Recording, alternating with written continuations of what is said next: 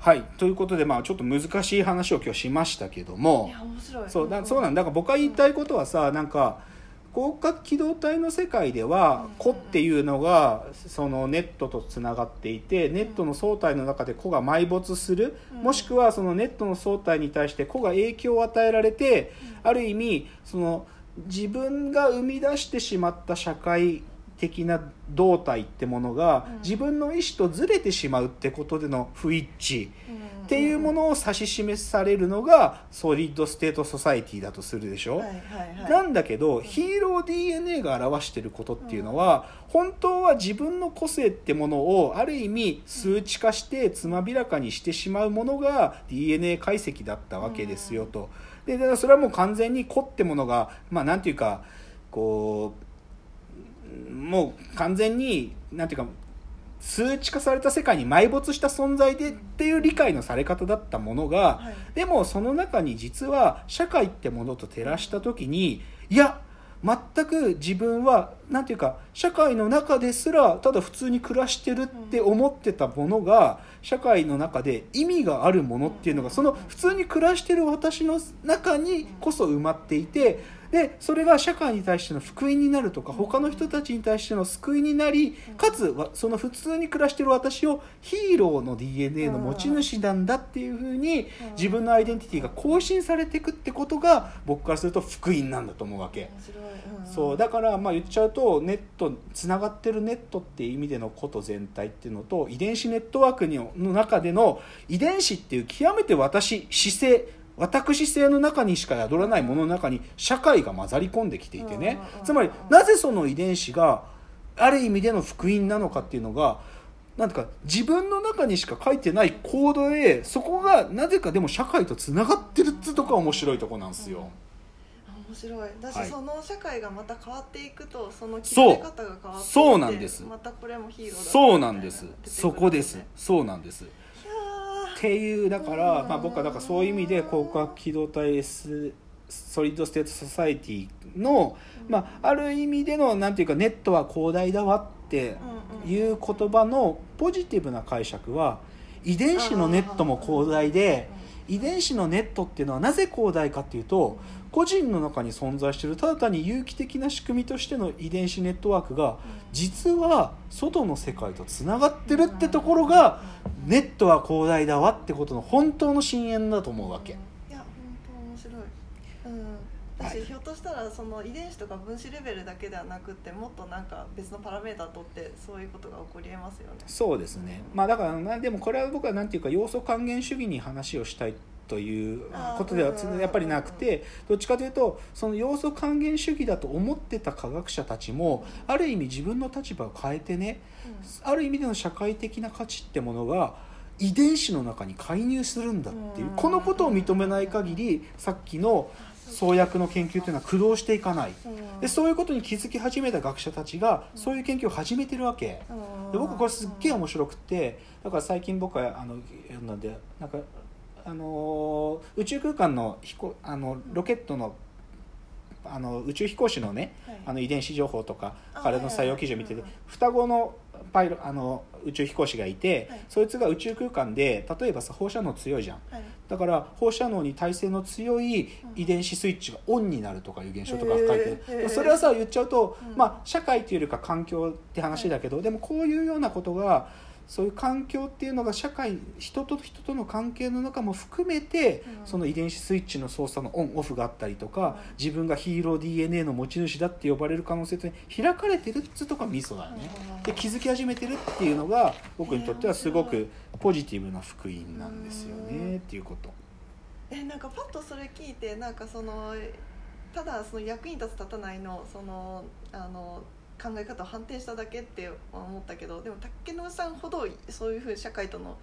接点ということを読み解くとそういう議論に発展していくと思うんですけど、はいはい。そういう人たちそのその遺伝子の研究している人たちはそういう議論をちゃんとしてあるんですか？あできない。いやそれは無理ですよ。無理というかそそこまで頭いいわけじゃないしうん。頭いいわけじゃないしっていいやいやいうや。いやそれはさでもうん。どっちかというとなんていうそれをかちゃんとあの明示的にやった方がいいですよね。そううん。それはねちょっと正しいが気をつけたい。なぜかというと僕が言ってる話は最高レベルだから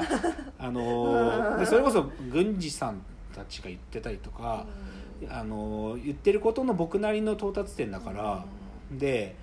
このことをねなんか自覚せよっていう啓蒙の仕方は僕はもうねうん。無理筋だと思ってるんですよ。逆言うとこのことを知ってるやつがそのことを生かして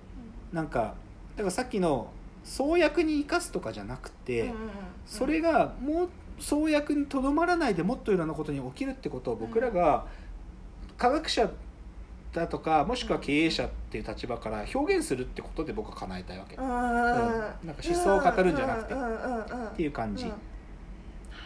そう。だからねなんかだからそういうねやっぱそう思ってて、だから今日ちょっと最後エンディング的に言うとね、はいはいはい。その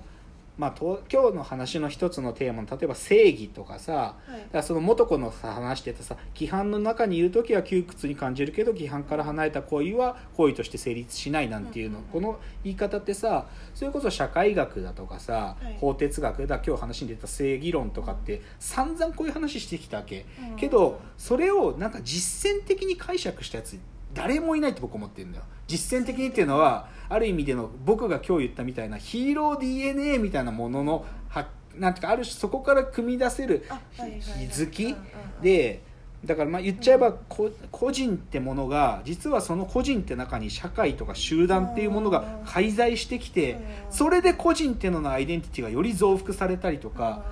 まあそういうことだよね。とかもしくはねさっき今日紹介したこの「新日本。うんはい」で僕このなんかあたかさんのこの本すごく思想的には共感するよ。うん。でなんだけどこのあたかさんのでもこの本書いたもともとの動機はねもうこれぐらい日本やばい。うん。日本まあやばいっていうか状況的にはこういう状況。はいだったらその状況を変えるためにはそのたくさんの人がこの状況を理解してうん。もうそっちの方がいいんだっていう言っちゃうと民意。うん民意っていうか、まあ、世論って彼言ってたけど、はいはい。そういう啓蒙のための本だって言ってるわけ。ででこの、ね、本に対しての出版のあれなんかでだからお親世代とかが認知することが大事なんだって言ってるのも僕ねそれもねあたかさんの本には超共感するけどはい。認知させるっていうことの難易度とうん。もしくは実践性の乏しさ。あーで僕はそういう意味ではなんかそのこの「新日本」って本はさっき挙げた社会学哲法哲学正義論がやってきたことと正直言うと最後のアウトプットっていう意味での表現系は同じだってちょっと思っちゃってて実効性がそこまで強くなれないってちょっと思ってるのね。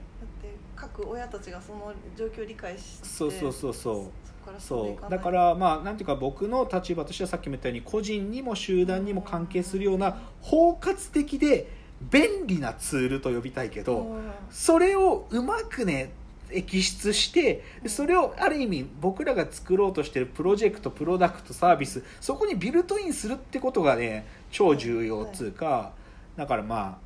でもやっぱりなんかでもそれはある意味でのキャッチコピーでもよくてだからそういう意味ではこの NHK のシリーズ人体の遺伝子の時にはい。普通に暮らしてる人がヒーローなんだっていうのはうん。いいキャッチコピーだと思うんだよね。うん。そう普通に生活してる普通の健康に暮らしてる人こそがヒーローなんだっていう、この言い方は何かの福音に開かれていると僕は思っているのでだからそれをね、まあ、考えるきっかけにもなったっていうのでソリッド・ステート・ソサイティがねこの2019年にこのや最新のこの遺伝子のネットワークの話とつながってというので、まあ、僕はこうそこまでという感じです。へー。長々3週間攻殻機動隊あれこれやってきました。なんか文学サリンジャーだとかね三島由紀夫とかうん。なんか学生闘争とかねまあその中でうんあとはさ僕の好きな最後遺伝子。でしかもそれが遺伝子の作用基準っていうのがチューリングマシンに似てるっつうのもまたしびれるよ。だ だからなんかもう全部がつながっていて。でそれをねなんかつなぎ止めてくれるこう怒りアンカーになってくれてるのが広角機動隊っていう作品だなと思ってね、うん。いとても。やでもそういう目で見ないととてもつながらないいやいやだいやそれはどっちかというとつなげるのは読み手側のね。読み手側うんうんうん。のうん楽しみでもありということですから。すよねどうでしたか？いやー3週間やってお付き合いいただきましたが。うんいやもうなんかもうひひカーッと広がりましたね。だしあの本当にぼんやり見て終わったしだしその3作目もい一回見て分かんないですよね。わからないね。そうだね。うん。わからない。うんやっぱり踏まえたうん上でもう一回見て情報量が多いですからね、うんセリフ一個一個もイインフォメーションがたくさん含まれてるから何回か見ないと意味がねなかなかわからないんだけど。あとあとあの今度、えっと2040がはいはいはい。始まるじゃないですか、竹野内さん的にはどういうところに期待してますか？えっとねえっとですね。いやでもそれこそね僕は神山健二さんがねはい電脳ってのがスマートフォンの登場によって叶ってしまったんだはいということをもうこのスマホ登場以後に語っている。はい。という意味で言うと僕らの次の世界はい。つまりスマートフォンで僕らが今までもう身体レベルで分かってしまったことの次をどう描いてくれるか。でそれは今日ちょっと冒頭の格言で言ったメタバース。メタバース。うんでメタバースのイメージはね今のところ最もこう僕らの連想で近いのはあのレディープレイヤー1の世界なんだよね。はいはいはいでだけどレディープレイヤー1がメタバースの本当の具象化かどうかっていうのは僕はまだちょっとクエスチョンつけていてもし神山健二さんが2045でうん。メタバースをねいやメタバースって言葉遣いしなかったとしても、はいはい。僕らに提示してくれたら熱狂しますね僕は。いやでも何かしらやってくれそうですよね。いや期待したい。うん。そうだからまだ一つ気になるのは 3D で作ってるからね、あそうなんですか？そう 3D で作ってるのでちょっと気になってんだけどそこが。あ今までもまあ 3D まあ使って技術はっ使ってるけど今回はゴリゴリにて 3D アニメでやるんでって感じですかね。まあちょっと長々3週間やってまいりました。面白かった。はいまあちょっとまたご意見やご感想などはですねフォームから送っていただけますと嬉しいです。ではお別れのお時間やってまいりました。わーわー言っております。お時間です。さよなら